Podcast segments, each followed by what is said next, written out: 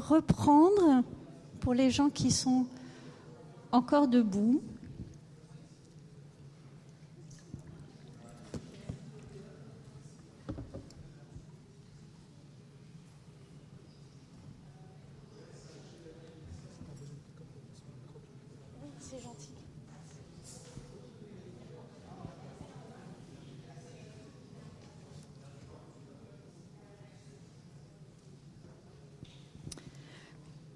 On va pouvoir commencer cette deuxième table ronde de, la matinée pour évoquer euh, la stratégie européenne euh, de la donnée.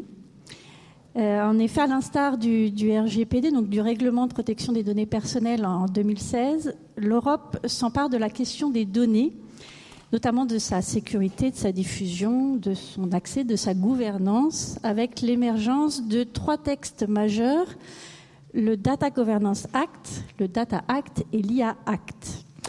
En effet, l'une des six priorités que s'est fixée la Commission européenne pour la période de 2019-2024, c'est le développement d'une Europe adaptée à l'ère du numérique. Et à ce titre, il y a plusieurs actions qui sont mises en place, notamment le développement d'une stratégie européenne de la donnée. Alors pour parler de ce sujet ce matin, nous avons euh, deux invités. Thomas Menant, qui est le fondateur de France Connect, qui est la solution d'identification et d'authentification utilisée en France pour sécuriser et simplifier la connexion à plus de 1400 services en ligne. Il a par la suite rejoint le pôle juridique de la Direction interministérielle du numérique, la DINUM, pour assurer la conformité des chantiers de transformation numérique et concrétiser une vision juridique de la transformation numérique publique ouverte en participant à un certain nombre de débats au niveau national et européen. Il fut ensuite chargé de euh, concourir à la définition de la stratégie de circulation des données pour Etalab. Et actuellement, Thomas est associé au sein de la société Numéricité, un collectif composé d'experts qui réunit des ex-agents de la fonction publique, des data scientists et de profils exécutifs, et il poursuit l'appui opérationnel de la circulation des données entre acteurs publics dans des projets de transformation numérique d'envergure pour Expertise France ou encore le FMI. Merci d'être parmi nous, Thomas. Et nous avons euh, Jacques Priol, ancien dirigeant territorial, qui a fondé en 2016 le cabinet Civiteo, dont il est le président Expert en gestion des données publiques, il préside l'Observatoire Data Publica et intervient auprès de diverses institutions françaises ou internationales. Il est expert associé auprès du Partenariat mondial pour l'intelligence artificielle. Jacques est auteur de nombreux articles et ouvrages sur la gestion des données publiques. Il a publié en 2017 le Big Data des territoires aux éditions FIP et en 2020 Ne laissez pas Google gérer nos villes aux éditions de l'Aube. En 2021, il a coécrit et coordonné la production du rapport remis au gouvernement français de la Smart City à la réalité des territoires pardon, connectés qui dresse un panorama euh, inédit des usages de la donnée dans les territoires. Et en 2022, il a rédigé pour l'Institut français des relations internationales une note d'étude intitulée Ni surveillance ni consumérisme algorithmique vers un modèle européen alternatif pour les villes intelligentes. Tout un programme. Merci Jacques Friol d'être parmi nous. Alors la première question euh, ce matin qu'on peut se poser, c'est euh, pourquoi l'Europe s'en mêle? En quoi cette instance est-elle pertinente pour réglementer les échanges et la mise à disposition des données? Et pour répondre à cette première question, je me tourne donc vers Jacques Priol. Merci, merci Laurie, merci de votre accueil et puis euh, bravo pour cette initiative à, à la région, à l'Institut, pour cette semaine de la donnée. Ravi de venir vous parler de ce sujet de l'Europe. Vous avez quasiment euh, tapé euh, juste à quelques jours près en matière euh, de date, puisque le Data Governance Act, l'un des trois textes qui font partie de, ce paquet dont on va parler ce matin, est entré en vigueur en application le 24 septembre, il y a quelques, donc quelques jours en arrière. Alors pourquoi est-ce que l'Europe se préoccupe de ces questions et, euh, tu as cité, et je te remercie, l'étude que nous avons publiée l'année dernière à, la demande de l'Institut français des relations internationales. Et je vais euh, essayer de, prendre de la distance par rapport au texte juridique. On y reviendra euh, peut-être tout à l'heure pour essayer de comprendre d'abord quelle est la vision stratégique, qu'est-ce qui conduit l'Europe à se préoccuper de façon globale de nos données, des données publiques, des données privées avec, euh, euh, vous allez le voir, euh, un certain nombre de dimensions auxquelles on ne pense pas toujours. Je vais partir des villes, partir des territoires à travers cette étude dont, tu as rappelé le titre, ni surveillance, ni, ni consumérisme algorithmique. On peut aussi le dire autrement. il y a des modèles de gestion de données qui nous font les poches, c'est-à-dire que la donnée sert à quantifier, mesurer euh, de la consommation. Et la consommation, ça peut être un acte d'achat, mais ça peut être aussi des attitudes en tant que citoyen dans l'espace public, par exemple, j'y reviendrai. Et puis euh, des modèles qui utilisent la donnée pour nous mettre sous surveillance. Et on a tout de suite euh, en tête des des exemples, et on pense à la Chine évidemment, mais ça n'est pas que la Chine. On peut penser au projet de ville Google à, à Toronto il y a quelques années en arrière au Canada. L'Europe se préoccupe de ces questions avec plusieurs objectifs qui s'additionnent, qui ne sont pas toujours simples à concilier d'ailleurs. Il y a un objectif, évidemment, de créer quelque part un espace dans euh, nos pays européens de protection renforcée de la vie privée. C'est notamment le RGPD, je vais y revenir, ça n'est pas qu'un règlement, ça pas qu'un, ce ne sont pas que des processus à appliquer, que l'on soit acteur public ou acteur privé, c'est une véritable philosophie, ça a des impacts aussi économiques, des impacts stratégiques et des impacts euh, politiques c'est aussi l'idée que euh, la donnée doit être, euh, pour une part, mise au service de l'intérêt général. Je vais y revenir parce que c'est probablement un des axes majeurs de notre table ronde et un des sujets les plus impactants pour les territoires de ce qui est en train de se préparer euh, en termes de, de textes européens.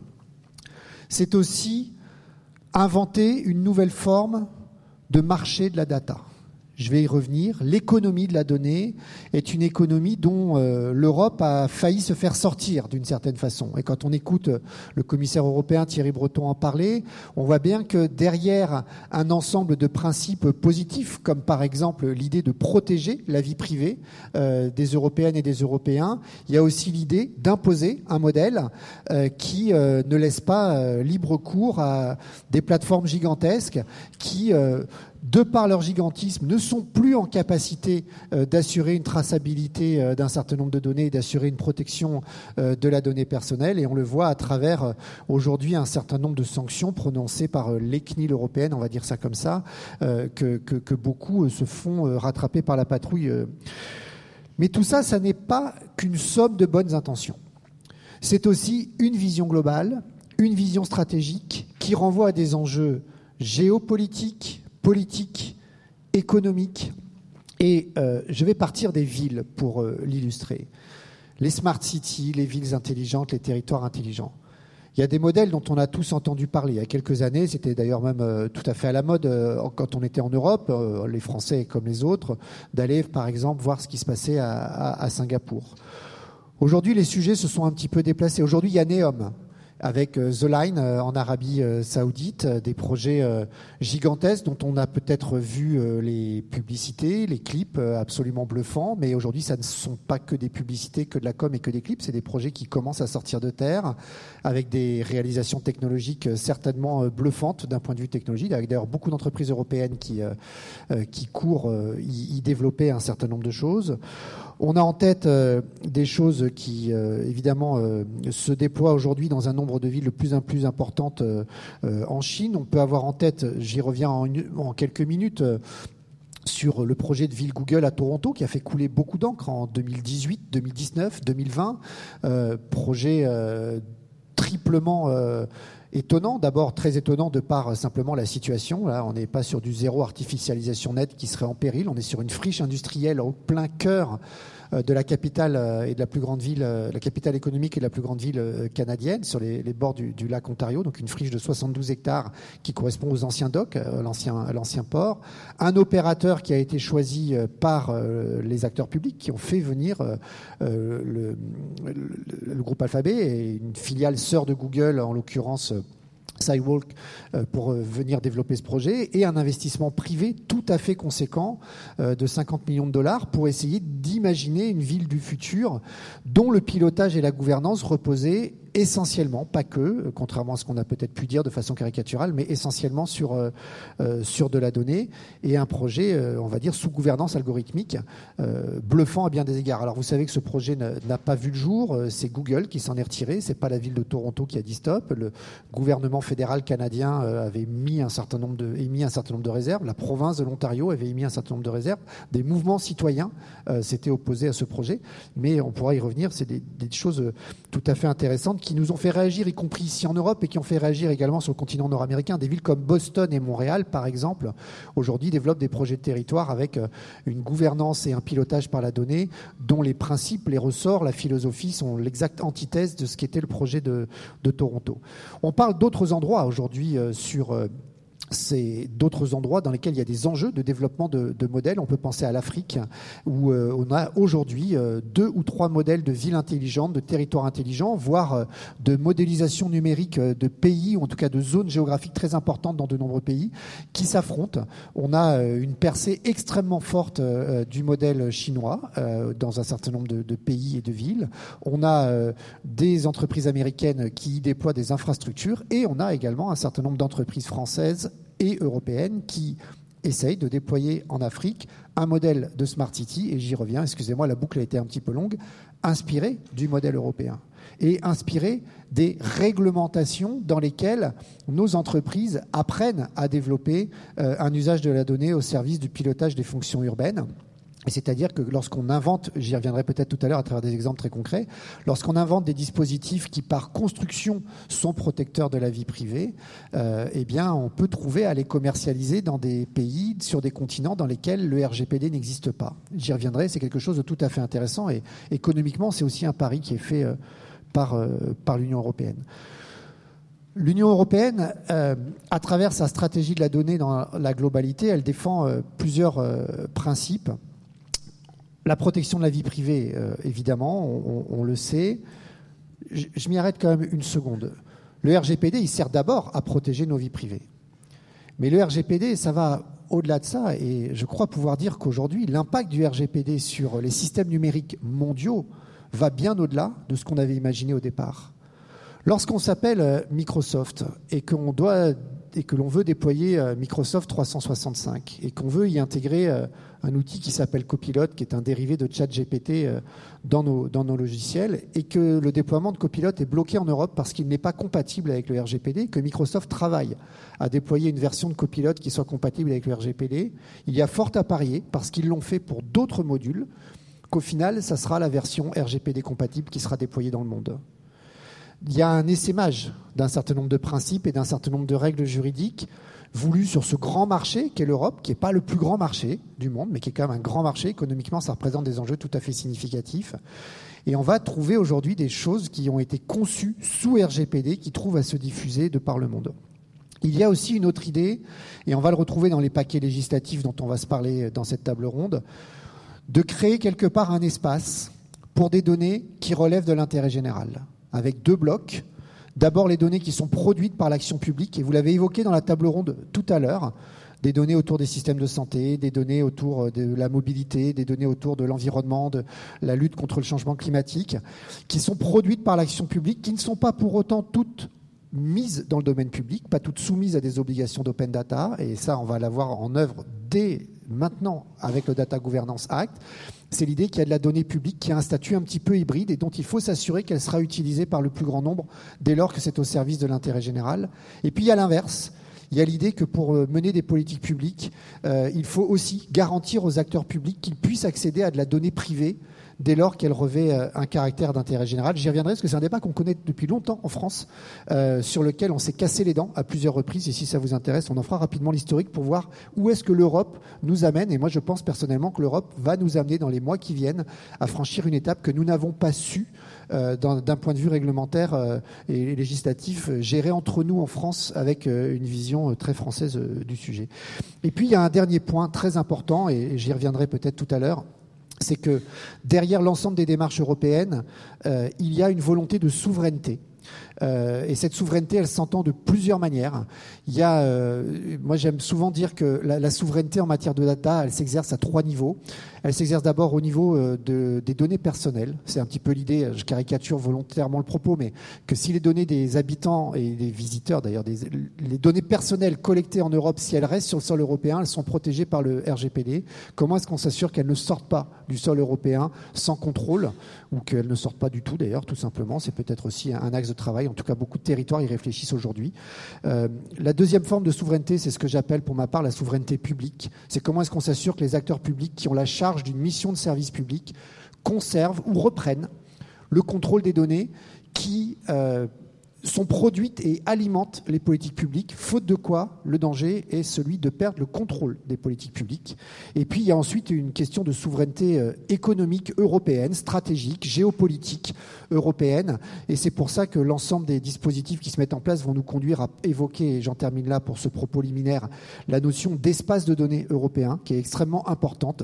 C'est l'idée qu'on puisse, à travers une combinaison de, de, de législation, pardon, réussir à faire émerger des espaces de données qui peuvent être territoriaux, qui peuvent être nationaux, mais qui doivent être à terme européens, euh, qui vont être d'une certaine manière le socle, le support, y compris d'un point de vue technologique. On pourra le détailler concernant les territoires intelligents dans, quelques minutes. Euh, le support alternatif à des grandes plateformes de données dont les modèles sont connus euh, et dont euh, les modèles ne nous font pas envie. En tout cas, ce n'est pas du tout l'intention du législateur. Donc il s'agit à la fois de concurrencer ces grands modèles, mais aussi de créer des espaces dont on ait la maîtrise, dans lesquels on pourra, par exemple, entraîner des intelligences artificielles européennes destinées à être déployées ensuite sur le sol européen. Merci Jacques. Alors rentrons dans le, vif du sujet. Euh, quels sont les, grands principes et notamment du Governance Data Act? Alors très rapidement, un, un schéma rapide. Alors c'est une interprétation. Le Data Governance Act est pour l'instant euh, un règlement assez large dont, le mode d'emploi ne nous est pas tout à fait livré. Et j'en dirai peut-être un mot tout à l'heure. Il se trouve que nous avons un texte en cours d'examen aujourd'hui euh, à l'Assemblée nationale qui va mettre en œuvre euh, certaines de ces dispositions et qui ne nous livre pas non plus le mode d'emploi, ce qui est un petit peu euh, agaçant à certains égards. de quoi est-ce qu'on parle? On parle, sur le schéma qui est présent ici, d'un volet spécifique du Data Governance Act, qui est celui de l'altruisme des données, qui intéresse beaucoup les territoires. Qu'est-ce que c'est que cette notion euh, d'altruisme des données? Alors l'altruisme, pour nous, Français, c'est un peu compliqué parce que c'est plus un, un, principe philosophique qu'un terme juridique. Et pourtant, ce terme va rentrer dans la loi c'est l'idée qu'il y a d'abord plusieurs catégories de données qui peuvent être utiles à la mise en œuvre de politiques publiques ou à la mise en œuvre de missions d'intérêt général, qu'elles soient menées par des acteurs publics ou des acteurs privés. Il y a d'abord les données publiques qui sont soumises à des obligations d'open data. On en connaît le périmètre, on sait qu'on est loin du compte en termes de mise à disposition de données, mais on voit à peu près ce que ça, recoupe. Et, et en France, pour le coup, on est un des seuls pays à avoir un texte qui prévoit que cette mise à disposition, elle est prévue par défaut. Il y a ensuite des données publiques qui n'ont pas nécessairement vocation à être mises en open data parce que granularité trop fine, parce que euh, et donc risque d'identification, parce que euh, protégées par des droits divers, euh, secret des affaires ou autres, parce que liées à des projets qui sont en cours et les données qui sont soumises à l'open data normalement sont des données entre guillemets définitives, mais on peut avoir besoin et intérêt à partager ces données. Donc c'est des données publiques au sens où elles sont produites par des acteurs publics, mais pas rendues publiques. On va parler non plus pas d'open data, mais peut-être de close data. Certains d'entre vous ont l'habitude d'utiliser des, plateformes pour ce genre d'échange. Je pense à l'Institut Paris Région, ça doit être monnaie courante. Euh, monnaie, j'ai pas dit que c'était monnayé. C'est un autre sujet, on y reviendra tout à l'heure. Euh, et puis, il y a des données privées euh, qui sont des données produites par des acteurs privés qui disposent de données qui sont ou qui seraient extrêmement utiles aux acteurs publics pour mener à bien leur mission. On prend souvent les mêmes exemples. Les données de Waze en matière de mobilité aujourd'hui, euh, euh, c'est des sujets sur lesquels on peut avoir des, des, débats très très longs ou au contraire clore le débat très vite en se disant que de toute façon aujourd'hui ces données sont devenues incontournables et que ne pas les utiliser peut s'avérer, y compris même peut-être déraisonnable. Euh, et puis, euh, l'idée, c'est que toutes ces données puissent être mises à disposition des acteurs publics, d'où la notion d'altruisme des données. J'aurais pu rajouter un bloc qui est les données personnelles, les données personnelles qui sont protégées par le RGPD, dont, on peut imaginer qu'il y ait des démarches d'apport volontaire de données par les citoyens. On voit ça dans le domaine de la santé, par exemple. Il y a des coopératives de données de santé où des patients qui souffrent de pathologies similaires font le choix de mettre plus de données à, disposition pour aider la recherche notamment. Euh, et c'est d'où la démarche d'altruisme. Et ce qui est intéressant avec le Data Governance Act, c'est qu'il donne corps à cette démarche d'altruisme en disant il va y avoir des organismes qui vont être chargés de gérer ça. Des organismes désintéressés dont le job va être de rassembler ces données pour les mettre à disposition de celles et ceux qui vont en faire usage et grâce à l'altruisme des alors le nom est un peu compliqué parce que du coup on parle d'organisation altruiste ou d'organisme d'altruisme, d'organisation gestionnaire de l'altruisme. On, a un peu de mal, hein. objectivement, on n'est pas encore tout à fait au bout du bout du truc, mais on voit bien qu'il va y avoir des organisations qui vont apparaître et on pourra, à travers des exemples très concrets, voir quel type d'organisation, euh, qui vont devoir être référencées comme ayant ce rôle et qui seront par ailleurs contrôlés. Et c'est peut-être le seul point sur lequel le texte qui est en cours de discussion à l'Assemblée nationale va nous aider, puisqu'il désigne l'organisme qui va être chargé de les contrôler. En l'occurrence, ça sera la CNIL. Et ensuite, les données euh, seront mises à disposition des utilisateurs de, données. Voilà un, schéma qui, euh, et, je pense pour un certain nombre d'entre vous qui est euh, dans le pilotage d'un certain nombre de dispositifs de données, qui est peut-être de nature à accélérer des choses que vous faites déjà, ou à changer profondément la donne selon l'endroit où vous vous situez dans, dans ce modèle. Donc on voit qu'effectivement l'écosystème euh, autour de la donnée va être amené à être un peu modifié, on ne va pas dire bouleversé, mais en tout cas euh, euh, modifié. Alors Jacques Priol vient de nous dresser les enjeux, les grands principes de, de ce texte. Thomas Menant, quelle lecture en faites-vous et tout particulièrement des deux autres textes, le Data Act et l'IA Act? Oui, tout à fait. Ben, merci pour l'invitation. Euh, juste pour rebondir sur ce que disait Jacques, effectivement, lui, il est parti du niveau local. Moi, je vais partir du niveau global. On a bien vu que les discussions qui se posent, on a parlé là en cinq minutes d'Arabie Saoudite, des États-Unis, euh, de Chine, etc. Bref, la question elle est globale. Et donc pourquoi l'Union européenne est légitime ou en tout cas se positionne sur ces questions-là? Ben, Parce que il est temps, de faire force euh, commune et d'aller ensemble à une échelle européenne. Euh, et donc l'Union européenne le fait, et pas seulement depuis 2019, elle le fait depuis longtemps. En réalité, on voit aujourd'hui des choses qui ont été entamées dans les années 2010 euh, sur des programmes d'interopérabilité, d'abord entre organisations, ensuite avec la logique de créer un marché unique numérique européen, c'est-à-dire en fixant des règles communes, parce que c'est pas si simple que ça, commune et une culture commune autour de la data au sein de l'Union entre les pays membres. Et c'est pour ça que parfois, euh, d'un point de vue strictement juridique, euh, on trouve que le droit euh, qui vient de l'Union européenne n'est pas très très carré, on n'a pas le mode d'emploi, ou en tout cas il y a des marges de manœuvre, bah, c'est aussi pour permettre à l'ensemble des, États de se trouver une marge de manœuvre et, de pouvoir traduire leur, philosophie. Hein. Nous, on a parlé de RGPD. Moi, je le rappelle hein, souvent, hein, la loi de 78 en France, on la connaît tous. C'était bien avant, les principes étaient bien les mêmes, donc on doit on doit aussi pouvoir garder notre culture. Et, euh, la, volonté aussi d'intervenir, l'Union européenne n'intervient pas uniquement d'un point de vue juridique, elle intervient sur du financement extrêmement large, euh, d'infrastructures notamment numériques, euh, et aussi sur la facilité, ou en tout cas des pratiques commune du point de vue des consommateurs. Et c'est ça ce qui, me fera le lien aussi euh, avec les deux textes. C'est-à-dire qu'il euh, y a des choses qu'on a oubliées, mais il y a quelques années, vous voyagez, euh, on a ce qu'on appelle le roaming, hein, vous payez très cher parce que vous passiez par hasard en Belgique. Ben voilà, L'Union européenne aussi est venue encadrer, fixer des règles communes à un marché, un marché intérieur d'une part, et effectivement la construction d'un modèle différent au point, du point de vue global, c'est-à-dire de trouver un équilibre entre j'allais dire, un partage libre, euh, voire libéraliste euh, extrême euh, de, l'ensemble des données, et de l'autre côté, une volonté plutôt de, reprise en main, voire très clairement de contrôle de la population et donc des acteurs économiques. Et donc voilà, bah, l'Union européenne, au milieu de tout ça, essaye de, se construire, et nous, de nous construire un avenir commun pour essayer de revenir rapidement sur les deux, les deux euh, sujets dont on, a parlé, donc ces deux, ce paquet de réglementations, l'idée c'est pas de forcément être très technique, mais c'est d'essayer de, voir avec vous ce qu'ils ce contiennent. Euh, deux sujets qui sont à la mode. Bah, du coup, je vais, je vais commencer par le Data Act et on finira peut-être sur, sur l'IA qui qui est le climax. Euh, du coup, le, Data Act, l'idée c'était effectivement ça, c'était de se dire, l'Union européenne a beaucoup réfléchi d'abord à sa propre transformation interne au sein de la Commission, en mettant en place des schémas d'interopérabilité, en mettant en place euh, de l'échange de données entre les différents pays. Ça paraît simple, mais c'est extrêmement compliqué. Et la table précédente, la table ronde précédente, on parlait de créer des instances de dialogue et de discussion. Bah, en réalité, il y en a une au niveau, en tout cas pour les organisations gouvernementales, et elle est importante.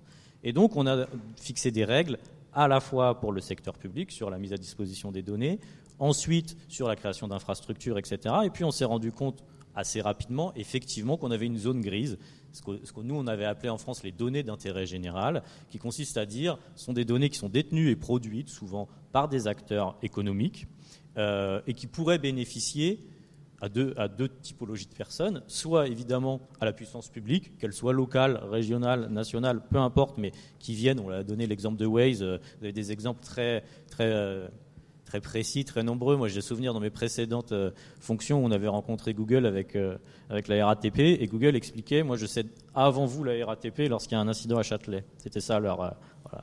ce qui n'était pas complètement faux. Pourquoi? Parce que bah, comme il y a un paquet de téléphones Android, euh, ils arrivaient à voir la vitesse de déplacement des gens, et donc ils disaient, bah, là, il y, a, un problème. Vous êtes la RATP, vous êtes ravi. Donc voilà, donc se poser la question, euh, se poser la et du coup, évidemment, on est là pour vous aider hein, euh, et vous mettre à disposition ces données. Et donc se, poser la question aussi de la mise à disposition de ces données-là auprès des acteurs publics et surtout, je vais le dire aussi, auprès des utilisateurs que nous sommes. On, le voit apparaître dans le RGPD, mais c'est la vraie même solution sur la question des autres acteurs, et c'est ce que traite le Data Act, c'est-à-dire qu'aujourd'hui, il y a des capteurs à peu près partout. Euh, la question, c'est comment vous accédez à des données qui ont été produites pour vous, pour votre entreprise, pour votre organisation. Comment vous pouvez récupérer ces données-là, comment vous pouvez choisir de les transmettre, qu'elles soient des données à caractère personnel ou pas, comment vous pouvez récupérer ces données, comment vous pouvez les transmettre? Et quelles sont les règles juridiques qui permettent ces échanges-là? Un exemple simple, euh, qui en plus est, plutôt d'actualité et qui devrait normalement être simplifié par ce, Data Act aussi.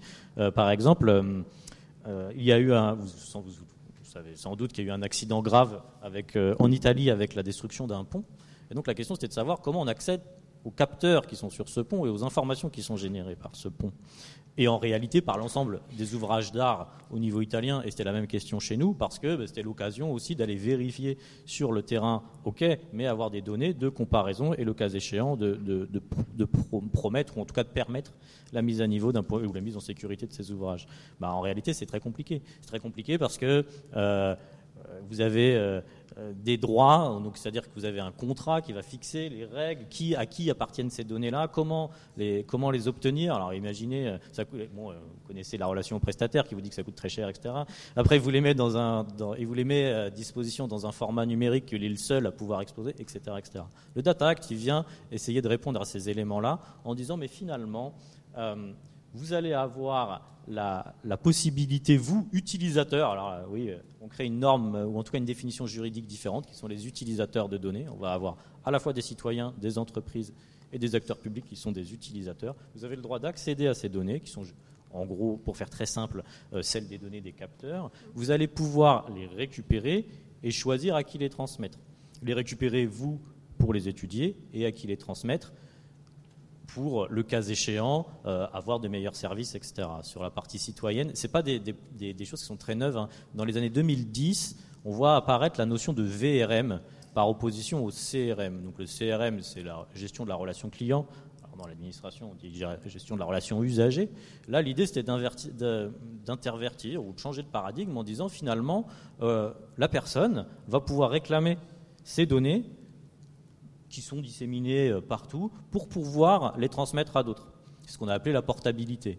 Un exemple, alors euh, ça pose plein de questions euh, philosophiques, mais un exemple qui été donné notamment, je prends un exemple américain, comme ça c'est pas, pas chez nous, un exemple américain qui était de dire je vais récupérer ma consommation d'eau, donc l'ensemble de mes données de consommation d'eau, et je vais pouvoir les injecter dans un simulateur pour trouver soit une offre euh, commerciale plus attractive, soit avoir des conseils sur bah, comment euh, mieux gérer ma, gestion d'eau. Et donc cette approche de VRM, c'est ce qu'on retrouve d'une certaine manière, hein, là aussi moi aussi j'extrapole, mais d'une certaine manière la facilité d'action de ces, ces données-là et de les faire échanger à d'autres, le cas échéant, peut-être, en s'appuyant sur des acteurs altruistes. Alors du coup, est-ce qu'il y a un côté obligatoire à mettre à disposition les données qui sont issues de ces capteurs? Tout à fait. Euh, il y a une série de droits qui sont, euh, qui sont créés, renforcés. Alors D'abord pour les, utilisateurs, donc les personnes, vous avez un droit d'accès et vous avez un droit de partage de ces données-là. Euh, donc le droit d'accès, il paraît assez logique parce qu'on pense naturellement à des données à caractère personnel et on se dit j'ai le droit d'y accéder. Mais ayez bien en tête que le périmètre n'est pas, pas du tout le même. Hein. On est sur des données qui sont plus larges, qui peuvent, je vois l'exemple du, du pont hein, que je vous donnais tout à l'heure, hein, voilà, c'est des flux. Donc vous avez le droit d'accéder, vous, à ces données-là et de les repartager. C'est la première chose. Deuxième élément qui, lui, est, vraiment lié aux acteurs publics, c'est qu'en fait, on va créer un droit, alors là, pour le coup, de plein droit, pour les acteurs publics d'accéder à des données détenues par des acteurs privés lorsqu'il y a une urgence. Il faut aussi penser que ce texte, il est pris euh, suite aussi à tout ce qui s'est passé pendant la crise sanitaire, où on a vu la difficulté de la puissance publique d'accéder à des données relativement simples, alors, en tout cas qui paraissaient simples, mais couvertes souvent par le secret, euh, qui a des masques, qui n'en a pas, euh, comment, euh, comment ça se passe, où sont les trajets, comment, etc., etc. Donc à la fois la difficulté d'accéder à ses propres données, voire à les bâtir, hein, suivre le nombre d'hospitalisations du Covid-19 dans l'administration, c'était un travail à part entière. Hein. Il fallait avoir des gens qui récoltaient ces données et les faire remonter, et d'un point de vue du politique, ou en tout cas de la politique publique, il fallait être en mesure d'accéder à ces données-là. Et donc on crée un nouveau droit qui, qui va être, à mon sens, très intéressant et qui consiste à dire en cas euh, d'urgence, elles sont pour faire très simple, sanitaires, écologiques, pour les plus grandes, voire sociales, vous pouvez euh, prétendre et accéder à des données. Euh, Ce n'est pas un droit de réquisition, hein, attention, on n'est pas, pas à ce niveau-là, mais en tout cas, alors en tout cas on n'est pas encore à ce niveau-là, mais en tout cas, voilà, c'est l'idée de pouvoir accéder à ces données-là le plus rapidement possible, et c'est un droit de plein droit pour, euh, pour les, administrations. Avec ensuite, et, c'est gratuit. Euh, on parlait de monétisation, ce droit-là, ce droit d'accès est gratuit. Ensuite, il y, a des, il y a des logiques de pouvoir accéder en vue dans un dispositif de veille, veille sanitaire par exemple, ou veille sur l'alimentation, et donc plutôt en prévention. À ce moment-là, pareil, droit d'accès aux données, euh, avec cette fois potentiellement le coût, c'est-à-dire le coût de la mise à disposition pour l'industriel ou pour l'acteur concerné de ces données-là. Et donc on est vraiment sur, euh, une typologie d'accès qui, émane et qui est une réponse, à mon sens, mais là c'est pareil, c'est tout à fait personnel, mais qui est aussi une réponse des difficultés rencontrées par euh, les administrations, qu'elles soient locales, nationales ou à l'échelle européenne, sur l'accès et le partage de ces données-là en situation de crise. Continuer, mais... Euh, oui, oui, oui, alors je, je vous laisse enchaîner sur, sur l'IACT, qui était le deuxième euh, texte euh, qui effectivement sur lequel l'Europe est en train de, de poser des bases, en tout cas, alors de contrôle peut-être pas, de réglementation, de régulation de l'usage de l'IA. Oui, effectivement, bah, l'IA, alors tout le monde en parle, on en a le matin au petit-déj, le midi, etc. Enfin voilà, c'est le, le, le sommet on est sur la courbe de la hype, hein, pour, ceux qui s'en rappellent. Donc en fait, l'idée, et c'est là où l'Union européenne est, me semble extrêmement pertinente aussi, c'est de se saisir d'une question. Alors oui, euh, on peut dire l'Union européenne c'est très long, euh, ça prend des décisions, etc. Sauf que c'est très long, mais c'est capable aussi de, saisir des questions qui sont des questions euh, qui émergent comme ça d'un point de vue presque, on va dire. Alors quand vous n'êtes pas expert du sujet, vous dites oh là là, ChatGPT c'est arrivé de nulle part, c'est incroyable, etc. ben voilà, l'Union européenne planchait déjà depuis depuis, les années 2020, on va dire. Le texte, lui, date de. Là, il est tout récent, donc il va, il va sortir d'ici euh, bientôt, on va dire, d'ici un an, la mise en œuvre. Euh, et l'idée, c'était de se dire, effectivement, on va, on va positionner. Euh, alors là aussi, c'est tout à fait personnel ce que je dis, mais on va essayer de positionner. Le RGPD, ça a été effectivement quelque chose qui a marqué le positionnement de l'Europe et qui a positionné l'Europe comme un acteur du discours sur la donnée, sur le numérique. Je pense que l'IAC, il y a une forme de volonté un peu, un peu similaire de dire voici les garde-fous qu'on fixe. Voici comment on se positionne. Oui, on ne va pas tout interdire, mais on va réguler. Oui, il y aura des spécificités d'un État membre à l'autre, mais on a un, j'allais dire un creuset de valeurs communes qui sont des valeurs européennes et qu'on retrouve ici. Donc l'IAC, l'idée c'est ça, c'est de dire euh, on va essayer de trouver et de fixer des bornes, des critères donc vous l'avez notamment avec une pyramide de risques. Et on va se dire cette échelle, on la partage entre nous Européens, et c'est des choses qu'on, il y a des choses qu'on ne veut pas voir. avec un autre élément qui, me semble pertinent, ou en tout cas à, soulever ici, qui est beaucoup plus macro, mais qui est, de dire aussi ces technologies-là évoluent, donc il faut envisager une gouvernance différente. Donc il, a, pareil, on va dire d'une certaine manière, l'Union européenne appelle à la création d'une espèce de GIEC de, l'intelligence artificielle, c'est-à-dire un comité d'experts qui pourra alimenter les réflexions, etc. Et euh, et, on parlait de lieu de débat, encore une fois, ça peut être aussi un, moyen d'avoir un lieu de débat. Donc vous avez cette partie euh, gouvernance, et puis très concrètement, parce que prosaïquement, je pense, qu'est-ce qui va vous intéresser potentiellement? C'est effectivement, l'idée c'est de réguler la mise en marché de l'IA. C'est-à-dire vraiment, euh, ça s'adresse, c'est plutôt un texte qui va s'adresser ou qui va peser dans un premier temps sur toutes les, personnes morales qui construisent et qui produisent de l'IA et qui sont arrivées très rapidement sur le marché, parfois en oubliant effectivement un peu toutes nos règles juridiques et les bases. Euh, donc là, l'idée, c'est de leur rappeler à eux qu'ils doivent avoir une, logique de traçabilité, de contrôle et surtout d'explicabilité. Ça, ça, paraît stupide à dire, mais c'est un enjeu majeur de l'intelligence artificielle. C'est-à-dire que, à force de faire entraîner des modèles sur des données, on va pas se mentir, hein, les réseaux de neurones, à la fin, on ne sait pas trop comment ça marche. Même les plus grands mathématiciens vous disent, il a trouvé. Voilà. Bon, euh, et donc la question, c'est de se dire, euh, il a trouvé quoi, comment, pourquoi? Et donc l'idée, c'est que ces, entreprises-là soient obligatoirement en mesure d'expliquer comment on a trouvé ce résultat-là. Euh, et c'est des problématiques qui ne sont, pas récentes. Hein. moi, j'ai travaillé, vous l'avez compris, au sein des services du Premier ministre. vous avez sans doute eu des enfants qui rentraient en études universitaires. voilà, vous avez fait des admissions post-bac, vous avez fait des parcours sup, etc. Euh, trouver les règles. Alors c'est un moteur de règles, hein, il n'y a pas d'intelligence artificielle. Mais enfin, euh, on s'est gratté la tête. Euh, mais je vous en parlerai au café, pas ici évidemment. L'idée aussi, c'était de fournir une, définition juridique de l'intelligence artificielle. Parce que oui, nous, juristes, on aime que les choses elles soient définies en droit. Et on râle un peu parfois parce que voilà, des fois c'est le citoyen, des fois c'est l'utilisateur. Et donc, voilà, donc l'Union européenne s'attache. Alors certes, elles sont parfois un peu vagues, mais s'attache à fournir des définitions qui sont communes à tous. Et puis, surtout, on va avoir une approche graduée. Alors bon, moi, l'approche graduée, je suis assez, sceptique quand on le parle là, mais, là, ça pourrait fonctionner. L'approche graduée, ce qui consiste à dire, c'est de dire, vous avez la pyramide des risques, hein. c'est-à-dire vous avez des, risques inacceptables pour une démocratie, et donc vous avez des traitements IA qui sont purement et simplement interdits. Lesquels, bah, vous allez les avoir, hein. c'est tout ce qui va être, qui va jouer sur les émotions des gens, donc euh, détecter les émotions, euh, mettre l'intelligence artificielle plus les émotions euh, sur une logique de scoring un petit peu donc à la chinoise, si vous me permettez l'expression, c'est-à-dire de donner un score à la personne en fonction de ses activités. Ça, c'est niette. pareil sur des, sur des logiques aussi de suivi policier. donc voilà, vous avez des cadres qui sont en disant ça, cette ligne rouge, c'est non dans l'Union européenne. Et puis ensuite, vous allez avoir trois risques. Le, risque le plus bas, c'est celui euh, de l'intelligence artificielle, on va dire basique, euh, euh, qui va simplement vous accompagner. Et puis vous avez des risques, alors qui sont la, Commission européenne commence à les définir. Il y a une annexe qui définit les risques limités et les, hauts risques. Pour faire très simple, les risques élevés, ça va être très simple et c'est un peu réducteur. Je vous prie de m'excuser, mais on va vite. ça va être plutôt les risques qui vont être liés. Justement, on parlait tout à l'heure de décisions automatisées de la puissance publique. Bah ça, attention, parce que l'idée, c'est qu'est-ce que va faire euh, l'intelligence artificielle? Est-ce que c'est l'intelligence artificielle qui va vous dire euh, vous avez le droit à telle aide ou pas? Vous avez le droit euh, Là, ça pose quand même des questions, notamment, comme je vous le disais tout à l'heure, sur son, sa traçabilité. Et donc, l'idée, c'est d'être à chaque fois être en mesure, côté fournisseur d'IA, on va dire ça comme ça, donc entreprise fabricante et entreprise ou en tout cas ou administration qui met à disposition ce, ce service-là, de, de les forcer un peu comme sur le RGPD, à analyser les risques, à réfléchir, à se positionner et à se responsabiliser. Et ça, je pourrais vous en parler, c'est un grand changement de paradigme. Moi, je suis un juriste de formation du droit public.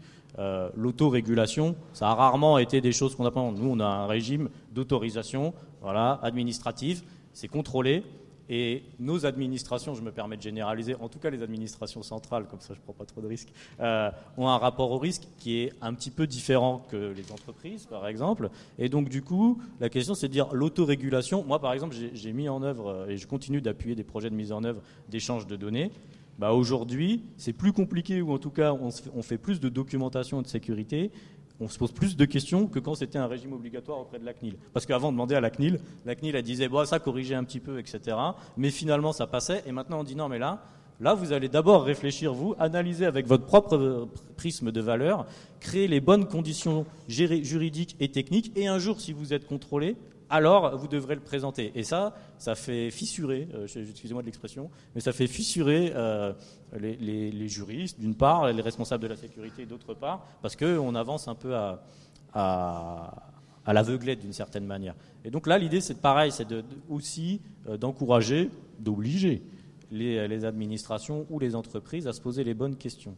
Avec des sanctions, hein, comme le RGPD, là on est aussi quand même sur une sanction. Hein. si vous n'êtes pas capable d'expliquer euh, le, dispositif ou si vous proposez des services qui sont euh, complètement prohibés, vous vous exposez à une sanction 20 millions d'euros de chiffre 20 euh, millions d'euros pardon ou 4% du chiffre d'affaires mondial. Donc on est sur des sur les recettes du RGPD. merci Thomas. Alors on voit qu'effectivement au niveau européen, il y a des choses qui sont en train d'être pour autant, euh, ces textes ne sont pas encore retranscrits euh, en droit français, mais certains acteurs ont entamé des démarches ou des projets qui vont dans le sens euh, de ces textes, en intégrant notamment la notion d'altruisme des données ou de tiers de confiance. et Jacques Prial, je crois que vous avez quelques exemples comme ça un peu concrets de démarches qui vont dans, le sens de ces textes. Oui, tout à fait, des démarches locales euh, qui euh, ont anticipé en fait ce texte et qui attendent d'ailleurs beaucoup de la mise en œuvre de ce texte et qui pourraient un petit peu euh, peut-être faciliter la, la, tâche. Je reviens sur le terme de données d'intérêt général et tout à l'heure, la table ronde c'était données d'intérêt régional. Il y a eu un débat lors de l'adoption de la loi pour une république numérique en, 2016 autour de cette notion de données d'intérêt général. Thomas le, rappelait. Et ce qui est intéressant, c'est pas de lire la loi, c'est de lire le débat parlementaire. Parce que tout au long du débat, les députés, les sénateurs parlaient de données qui revêtent un caractère d'intérêt général, ce qui, dans le sens commun, veut dire des données qui sont utiles à la décision publique et on pensait aux données des acteurs privés. Mais on n'a pas voulu aller jusque-là. Il y a eu un rapport avant un peu célèbre, le rapport Trojette. Et euh, on a dans la loi dit que la donnée d'intérêt général, en fait, c'était de la donnée produite par des acteurs publics, alors des grands acteurs publics, l'INSEE, l'IGN qui était présent tout à l'heure, euh, Météo France demain matin, etc. Et on n'a pas été au bout du sujet. Et on n'a pas voulu, parce que là, c'est aussi les spécificités du droit français, aller jusqu'au bout du sujet qui aurait pu nous conduire à dire qu'il y a des données, non pas d'intérêt général, mais d'utilité publique. Et quand on dit utilité publique en droit français, ça veut dire derrière expropriation, processus obligatoire, etc. Mais en fait, on est en train d'y venir. On est en train d'y venir parce qu'on est en train de séparer des données qui, de par certaines législations spécifiques, vont devoir être mises à disposition. Je pense à des données de type énergétique, par exemple, des données mobilité. Il y a la loi mobilité, la dernière loi mobilité, qui prévoit la mise à disposition obligatoire d'un certain nombre de données, quel que soit le statut du producteur initial. Et puis, on va couvrir le spectre complet du sujet avec cette notion d'altruisme des données, c'est de donner aux acteurs publics qui vont porter un projet global, seuls ou avec des partenaires, qu'ils soient publics ou privés, un véhicule, un levier, un cadre juridique pour pouvoir accéder à des données. Certains ont commencé à le faire. Vous avez là quelques exemples sur une carte de France. Je vous dis un mot du Climate Data Hub. Le Climate Data Hub, c'est une démarche lancée au départ par des partenaires, des acteurs de la, de la région Centre-Val de Loire, le conseil régional étant un petit peu pilote, pour créer un groupement d'une trentaine d'acteurs publics et privés qui se disent on va essayer de trouver ensemble un mécanisme pour mettre en commun des données qui sont utiles sur le sujet climatique, Climate Data Hub. Ils ont pris du temps, ils ont travaillé sur des conditions juridiques, des conditions éthiques, des conditions techniques, où est-ce qu'on va les mettre, ces données, sur des conditions euh, économiques, quel modèle économique pour que tout ça, ça puisse fonctionner? Et ça s'est terminé il y a quelques semaines maintenant par la signature d'un objet juridique un petit peu du droit mou, là, que l'Europe aime bien, mais que la France ne sait pas toujours très bien gérer, en tout cas la France en droit public local, un accord de consortium. Donc un accord de consortium qui fait que ces acteurs ont décidé de travailler ensemble il y a un petit peu de financement de France, euh, France 2030, j'y reviendrai après parce qu'on va parler des financements européens pour mettre tout ça en place. Euh, il y a un accord de consortium qui a été signé, des acteurs qui se sont mis d'accord sur un certain nombre de règles minimales pour mettre en commun des données, les exploiter ensemble dès lors que ça va apporter et construire des outils au service de, la lutte contre le changement climatique et de l'accompagnement des, territoires.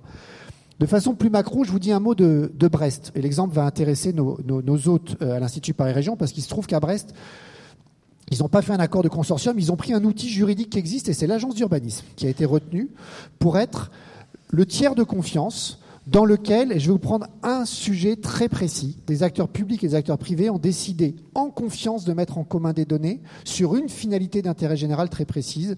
C'est un outil, alors c'est un prototype, mais de modélisation prédictive et de prévention de la précarité énergétique. Donc c'est des sujets qu'on connaît assez bien, surtout depuis l'hiver dernier. Il y a des acteurs publics majeurs sur le sujet, Enedis, GRDF euh, par exemple.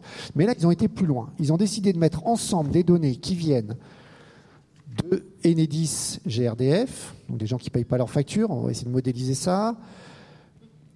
Les bailleurs sociaux, qui sont soumis à des réglementations particulières en matière de gestion de leurs données, pour plein de raisons, y compris parce qu'il y a quelques années en arrière, la CNIL avait dû mettre un petit peu d'ordre dans tout ça.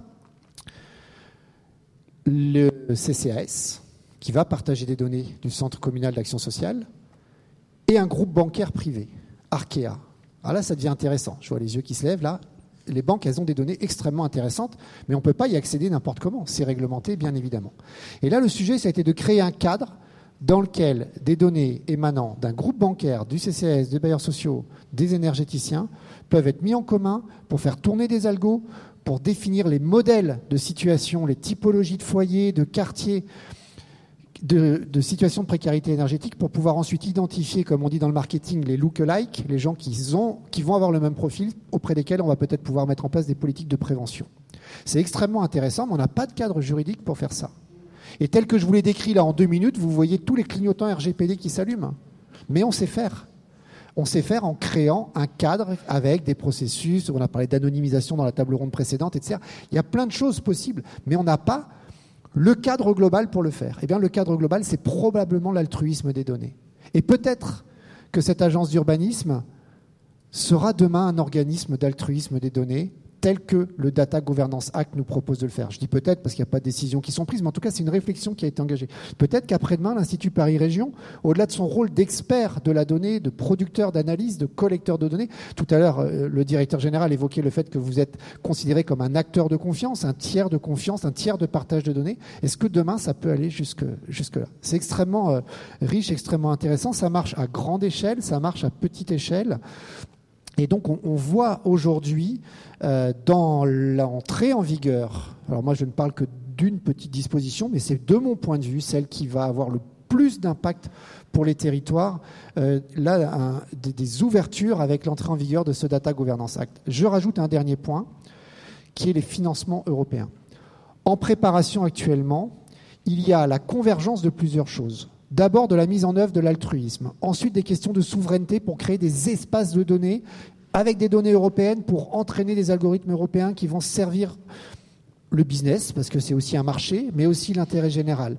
Des règles. Thomas a évoqué le fait que l'Europe travaille depuis longtemps sur l'interopérabilité, sur des standards techniques de données. C'est des sujets qui sont peut-être très lointains, mais si on arrive à les mettre en place au niveau européen et qu'on les applique au niveau local, derrière, on va pouvoir partager, échanger des données. Je prends un sujet très technique, l'éclairage intelligent. On en a parlé partout euh, euh, cet, hiver, parce que quand on met l'éclairage intelligent, on fait des économies d'énergie. Quand l'énergie fait x5, je ne parle même pas de, l'impact carbone et transition euh, climatique. Aujourd'hui, les standards de gestion de l'éclairage intelligent sont différents d'une ville à l'autre sont différents d'un opérateur à l'autre. Et les grands opérateurs d'éclairage français, ils sont plutôt euh, bien placés, bien connus. Euh, ils ne se parlent pas entre eux. Euh, et puis au bout du bout, quand on gratte, on se rend compte que les standards qui sont utilisés, ben, pour l'essentiel, sur l'éclairage, c'est des standards américains. Et sur les caméras de vidéoprotection, c'est des standards chinois.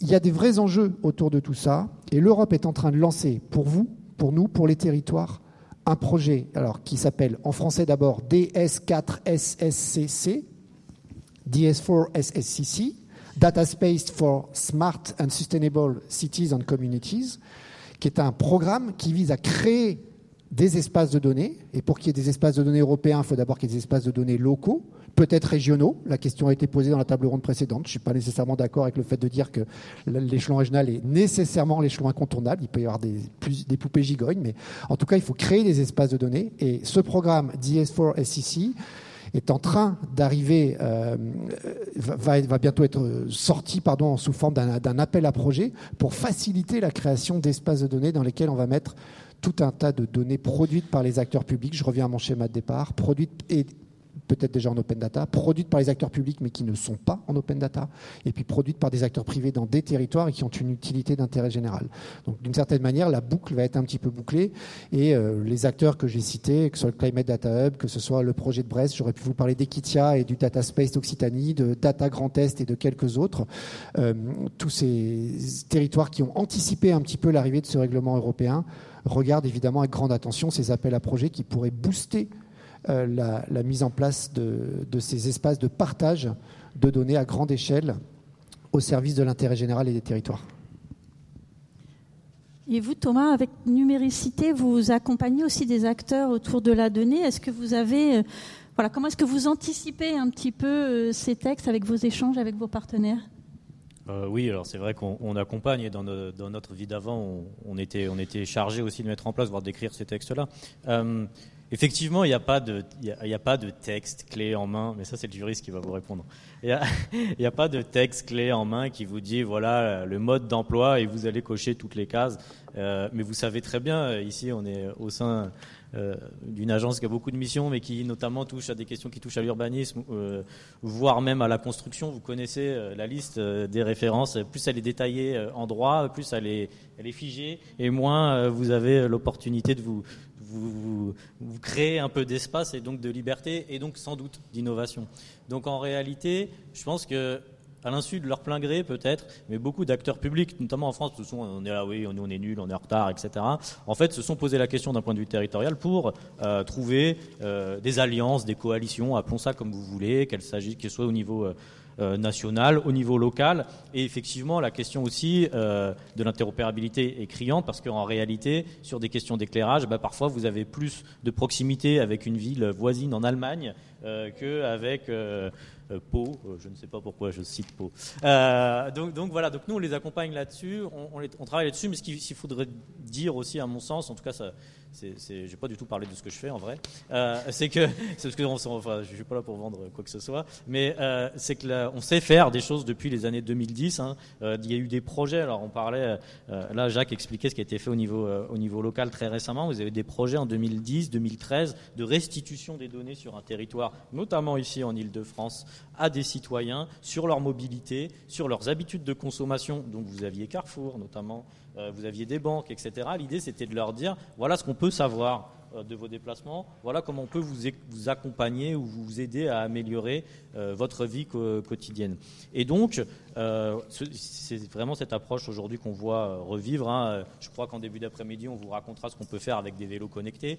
voilà, Île-de-France Mobilité a des choses à raconter là-dessus. Il y a des choses qui sont faites. On sait échanger de la donnée fortement, on sait les accompagner. Et oui, alors c'est vrai que la partie ingénierie de projet, si j'ose dire, euh, c'est-à-dire euh, les conditions techniques, juridiques, éthiques, elles sont euh, difficiles, elles sont souvent denses la première fois parce qu'il faut toujours, on attend toujours que le voisin essaye, toi, grand test. Et puis après, nous, on peut dire, bon, on va se mettre dans le sillon. Mais voilà, donc ça, c'est très long, mais ça fonctionne. Et euh, vous avez plein aujourd'hui d'initiatives, euh, que ce soit euh, très très, très locales, d'échanges de données. Vous avez des réflexions aussi au niveau national, du coup, parce que je vais vous faire le contre-prier national, comme ça on aura eu chacun notre, notre casquette. Vous avez des réflexions aujourd'hui, par exemple, sur tout ce qui est la sécurité alimentaire. On a vu, vous avez sans doute entendu la courant de l'été sur le rappel de produits plus ou moins variés, on va dire ça comme ça, de la part des euh, qui avaient été distribués. Euh, et, aujourd'hui, on a quand même un vrai sujet de fond qui est de dire, mais en réalité, bon, à part la fichette qui est mise euh, à côté du produit en magasin, donc ça sous-entend quand même que vous allez dans la même période, au même endroit, acheter le même produit. On peut, on peut discuter, voilà. On ne sait pas toucher le consommateur. On ne sait pas lui dire, voilà, potentiellement, vous avez acheté tel produit, vous avez été en tout cas, jetez-le ou ramenez-le. Euh, et, pareil, l'indemnisation, elle est extrêmement compliquée. Euh, vous allez vous demander de vous faire rembourser. Et donc, c'est des choses qui sont réelles. on parle, hein, je crois que c'est 20 000 produits rappelés sur les deux dernières années. Et donc là, se pose des questions aujourd'hui au niveau national de, coalition, je vais dire, en, en, avance de phase, d'une certaine manière, avec les acteurs, soit bancaires, un tout petit peu, mais essentiellement de la grande distribution, et les producteurs, pour leur dire, OK, comment on met ensemble des données qui sont des données urgente à un instant T. Et, l'idée, c'est vraiment ça, c'est de voir les choses en flux. C'est un peu la différence. On ne sait pas forcément de créer des grands gisements de données qu'on saura euh, on aura envie, tout ça, super, on va pouvoir suivre les habitudes. Non, c'est pas ça l'idée. L'idée, c'est en flux, un instant T, vraiment en réactivité, être capable de transformer ces, de transformer ces choses-là et d'aller, d'aller toucher la personne le plus rapidement possible. Et l'autre approche, qui viendra, à mon avis, dans quelques années, parce qu'on a le cadre juridique, mais c'est aussi compliqué, c'est euh, ce qu'on a appelé la proactivité. Donc là, c'est plutôt pour les acteurs publics, mais qui va consister à dire, vous êtes sur un territoire, vous pouvez bénéficier d'une aide. Vous pouvez bénéficier, euh, je sais pas quoi, euh, d'une aide au logement, vous pouvez bénéficier de la rénovation, etc. C'est-à-dire de porter à la connaissance du public des dispositifs. Mais pas vous dire, allez voir sur le site x.fr ou .gouv.fr et vous allez tout trouver sur ma prime rénov, vous verrez, c'est génial. Non, l'idée c'est que l'administration, elle, elle, agisse de manière proactive et elle dise voilà, j'ai récupéré les données, je vous informe que j'ai récupéré des données qui me permettent, grâce à différents partenaires, et donc je vous dis qui, qui me permettent de vous dire, si, d'après votre situation familiale ou d'après votre situation euh, économique, vous pouvez bénéficier de ce dispositif. Et donc c'est un, complètement un autre truchement. Euh, alors là, ça pose énormément de questions, mais. Euh, mais c'est aussi l'autre sujet qu'on voit arriver pour essayer de vous donner. Et ça, au niveau local, ça marche aussi beaucoup. Quoi. Merci beaucoup euh, euh, Jacques Priol et, Thomas Menant. Euh, on a le, le, temps pour des questions. Est-ce qu'il y a des questions dans la salle?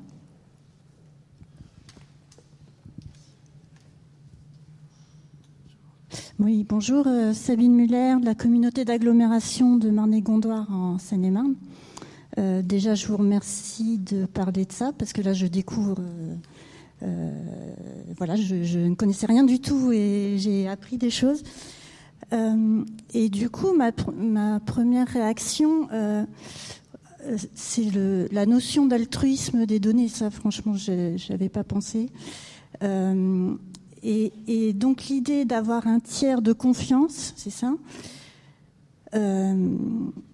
de ce que je comprends, euh, c'est quand même un tiers euh, qui va avoir un pouvoir de diffuser, euh, de, rendre l'accès possible à des données. Et peut-être vos, vos, présentations l'ont pas évoqué parce qu'il fallait faire vite, mais du coup, je me demande quand même, enfin, qui dit pouvoir dit politique. Et il y a une validation politique à obtenir quand même à un moment euh, et, où, c'est prévu. Euh, et en plus, je revois le, le, sigle de la journée, c'est data citoyen. Il y a quand même une notion, euh, j'espère, pas seulement technique et administrative, mais aussi politique d'organisation d'un pouvoir et de contrôle par des citoyens dans le processus. Oh, c'est vraiment une question euh, complètement brûlante d'actualité pour les acteurs dont j'ai cité les noms, parce que comme ils ont engagé euh, des démarches visant à créer un cadre de confiance, un cadre dans lequel le partage de données se fait avec des élus à la tête des collectivités qui sont concernés, ils attendent du cadre européen qu'on leur consolide un petit peu tout ça et qu'il y ait des règles du jeu.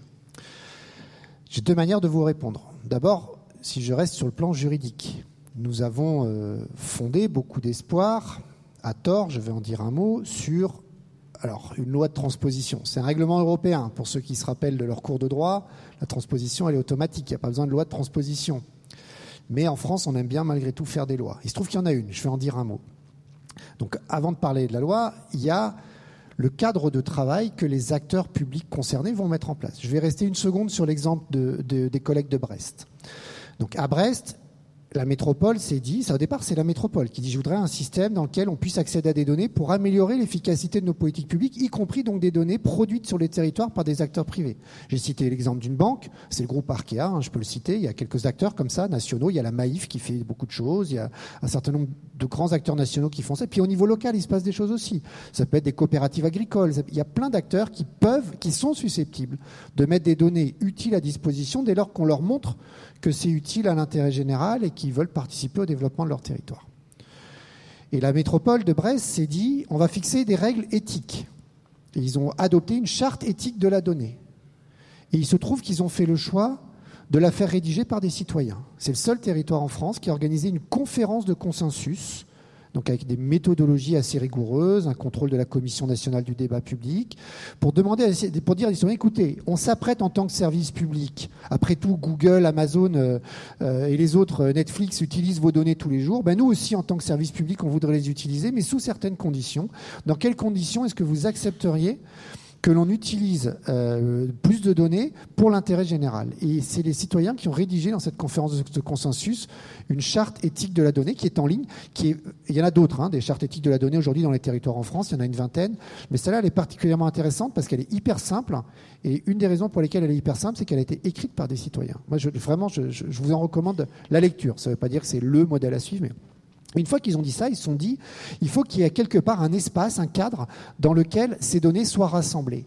Et vous avez raison, c'est des enjeux de pouvoir et il peut y avoir un enjeu politique. Et ils se sont dit, mais si c'est nous, la collectivité, qui les récupérons, ces données, ça va poser un problème de perception, de compréhension, par les citoyens, par des acteurs publics, peut-être par des entreprises qui vont dire, d'accord, on met les données à disposition, mais est-ce que vous êtes bien sûr que...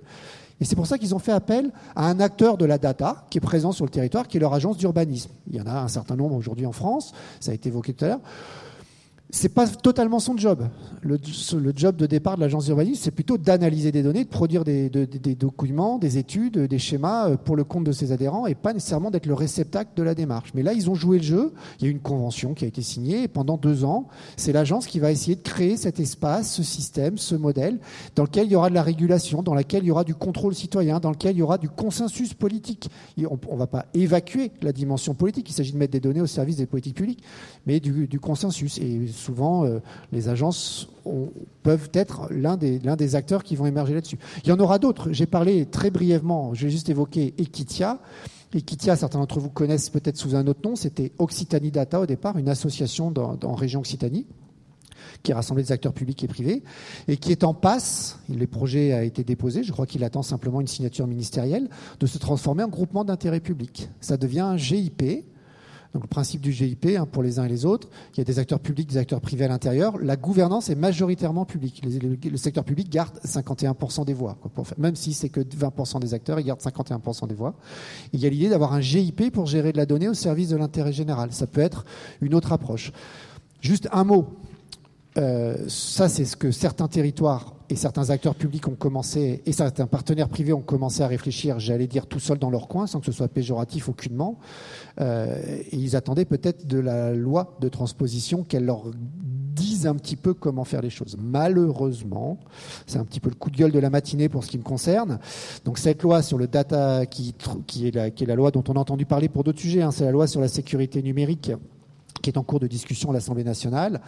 Euh, et je salue euh, euh, notre collègue Khadija Kazouz du cabinet Parmavocat qui est avec nous, qui, a travaillé sur l'analyse de, de, ce projet.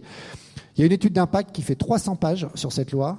Il y a un paragraphe de cinq lignes sur l'altruisme des données. Cette dimension a été totalement je sais pas quoi, elle a disparu des radars de celles et ceux qui ont préparé les textes euh, au niveau français.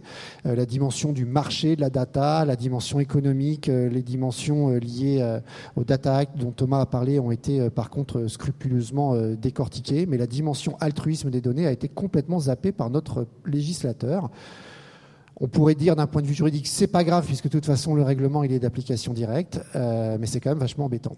Donc on espère euh, qu'on va pouvoir y revenir et que rapidement vont émerger à travers les GIP, à travers les agences d'urbanisme, à travers euh, d'autres modèles, des, des, des, modes opératoires qui permettent de respecter l'esprit de ce texte européen qui est aujourd'hui en application et de répondre aux besoins et aux attentes des acteurs publics locaux qui essayent de se dépatouiller avec euh, ces volumes de données de plus en plus importants et en plus pour y faire de l'intelligence artificielle, ce qui rajoute de la complexité.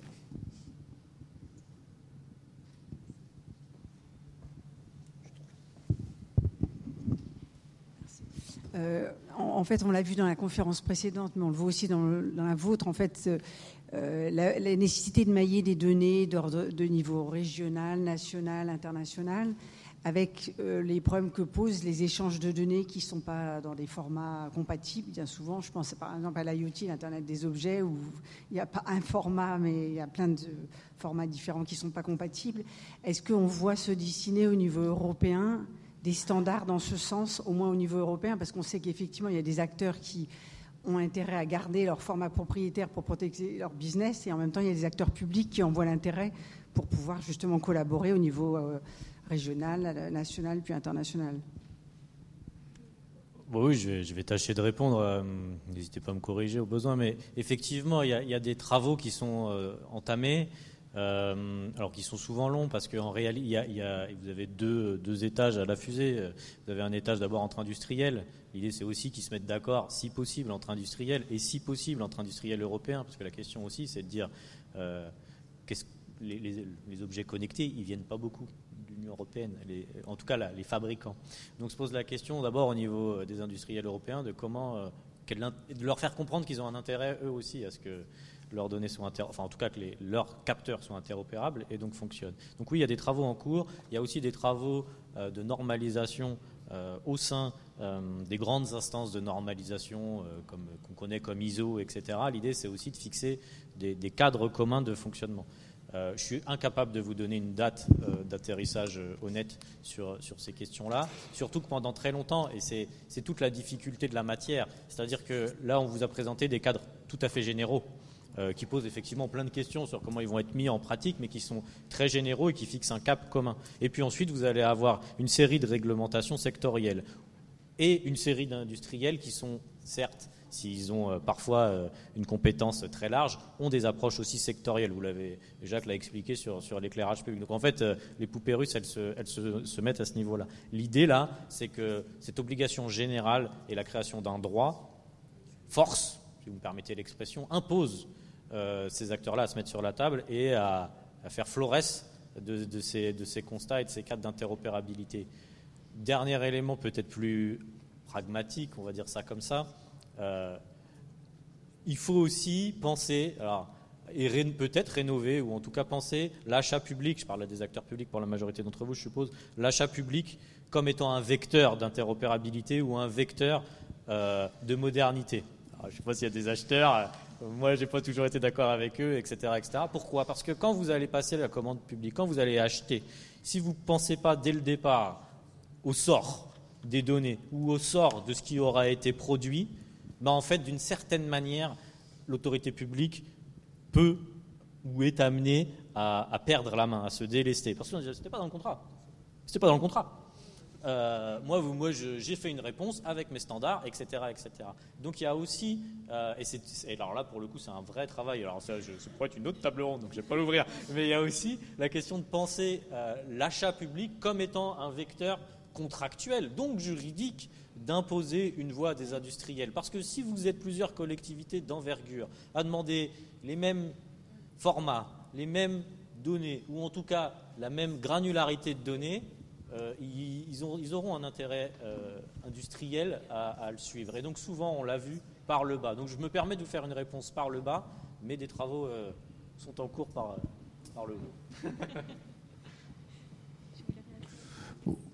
Oui, simplement peut-être pour, compléter, dire que globalement sur le sujet de l'IoT, enfin tous les équipements de la ville intelligente pour euh, essayer d'être un peu global, je pense que sur ce sujet-là, l'Europe en général, la France en particulier, on est quand même à la ramasse. Il y a plein de sujets sur lesquels c'est très positif, mais on l'a vu dans le, rapport qu'on a remis au gouvernement sur la Smart City. Euh, quand on voit comment fonctionnent les comités de standardisation euh, aux États-Unis ou au Canada, euh, dont on peut se dire c'est une approche libérale, donc c'est les entreprises. Non, pas du tout. Il y a des comités de standardisation qui produisent sur chacun des domaines des normes et des standards en, matière de données qui sont extrêmement rigoureuses. Alors je ne parle même pas de la Chine. Euh, et euh, aujourd'hui, on a, tu disais les industriels, mais quand, on voit que sur un même sujet, j'évoquais l'éclairage tout à l'heure, on peut parler de la gestion des parkings, on peut parler de la gestion de l'eau, on va parler de l'ensemble. Quand, écoutez, je, je, le dis de façon euh, sympathique, mais euh, les les compteurs Linky.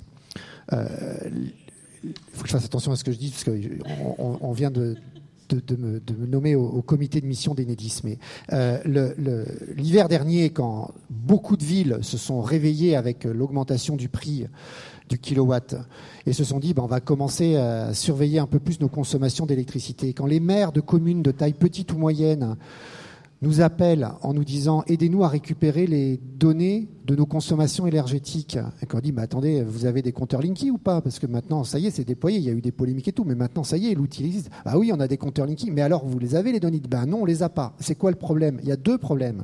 Il y a un premier problème, c'est que sur une ville où on va avoir 20 compteurs Linky, on peut avoir des fichiers de données où on sait simplement que ces 20 compteurs, ils sont rattachés à telle ville, on a juste identifié le client qui paye, on ne sait pas dans quel bâtiment et quel compteur.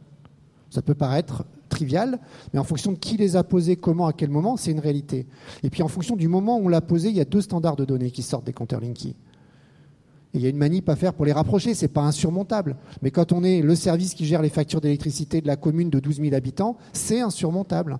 Donc tous ces sujets-là, ils sont euh, éminemment euh, euh, devant nous. C'est un enjeu très important. Nous avions recommandé dans le, le rapport remis au gouvernement il y a deux ans qu'il y ait un, un comité théodule, je ne sais pas comment le dire, mais en tout cas qu'on crée quelque part une instance pour réfléchir sur la standardisation de l'IoT, de la Smart City, avec les industriels. Je ne suis pas tout à fait sûr que les industriels étaient d'accord, mais bon, en tout cas, on en avait fait la, la recommandation et on avait suggéré, parce qu'on a remis notre rapport juste avant le début de la présidence française, euh, que ce sujet soit porté euh, au niveau européen au-delà de ce qui existe, hein, parce qu'il y a un programme euh, global de standardisation aujourd'hui au niveau européen euh, qui est très intéressant, qui porte à la fois sur les standards de données et sur les standards des processus qui conduisent à l'exploitation de ces données, euh, ce qui est sans doute une manière très habile et, et moins technocentrée de gérer le sujet. On parle même de standards dans la relation aux citoyens, aux usagers par rapport à la question de Madame. On voit émerger des standards de transparence sur les usages de la donnée qui peuvent être des axes qui nous différencieront d'un certain nombre d'autres modèles. Oui, euh, Emmanuel Bavejo, je me permets d'intervenir en tant qu'évaluateur moniteur de la Commission européenne. La Commission européenne, c'est l'organisme qui euh, agit opérationnel. L'Union européenne, c'est l'organisme qui est législatif et euh, pilote les projets. D'abord, je tiens euh, à vous exprimer tous mes remerciements et toutes mes félicitations. Ce que vous dites est absolument compatible avec ce que fait la Commission européenne, en particulier sur l'Intelligence Artificial Act. Alors moi-même, j'ai à intervenir sur des projets d'obédience universitaire et industrielle. Euh, ce que je peux vous dire, c'est une information de première main, je dirais pas officielle, mais de première main, c'est que euh, nous autres experts, nous avons déjà l'ordre euh, d'utiliser et d'appliquer l'Intelligence Artificial Act à titre expérimental, disons depuis janvier de l'année dernière. Bon. Moi-même, je suis homologué IAI, donc là, du point de vue réglementaire, vous voyez, il y a toujours des protocoles assez lourds. Hein, la, Commission européenne pour de meilleur et pour de pire. Donc c'est quelque chose qui marche. Et effectivement, je dois dire que la Commission européenne et l'Union européenne sont plus réactifs que d'habitude. Vous voyez, on, est opérationnel. Euh, je répondrai à Madame. Vous avez déjà des choses très concrètes qui sont faites. Bon, je crois qu'on a tous une carte vitale. Hein. bon, on a travaillé, euh, l'Union européenne a travaillé avec la France notamment, avec tous les autres pays. Euh, vous avez des cartes, des, cartes d'entrée euh, européenne qui existe. Vous mettez sur votre site Amélie, Caisse euh, nationale d'assurance maladie, vous avez votre carte européenne qui vous est envoyée une semaine après, et cela marche dans les hôpitaux allemands, dans les hôpitaux de, l'Union européenne, en tant que clé d'accès, hein, pas en tant que. Bon. Euh, je me permettrai juste une remarque aussi. Il y a 130 euh, milliards, euh, Ursula von der Leyen a fait euh, voter un budget de 130 milliards d'euros sur l'innovation, l'industrie et l'université hein, pour essayer de rattraper notre retard. Nous sommes en retard, hein, nous, perdons la guerre, on est dessus. Bon. la France n'est pas la meilleure élève. Moi, je fais du prosélytisme. N'hésitez pas au niveau des collectivités territoriales, madame, de, vous investir, d'investir. je me suis amusé, enfin amusé. Avant de venir ici, j'ai regardé la carte de la réponse française sur les euh, subventions européennes, sur les, points Wi-Fi, les points d'accès Wi-Fi, ce que pèse bon, la France est une zone blanche. Donc là, il y a des budgets à prendre. Madame Rotaillot insiste très souvent sur le fait qu'on est en retard au niveau de la recherche publique sur les aides européennes. On a fait des progrès sur les aides à l'innovation industrielle, mais il y a encore beaucoup de choses à faire. Donc pour le Conseil régional d'Île-de-France, je pense qu'il y a des gens ici. Pour les industriels, tous les acteurs, bénéficier de ceci. Je crois que l'Europe est en ordre de marche. Merci. Eh bien, du coup, ce sera le mot de la fin. Merci beaucoup euh, à tous.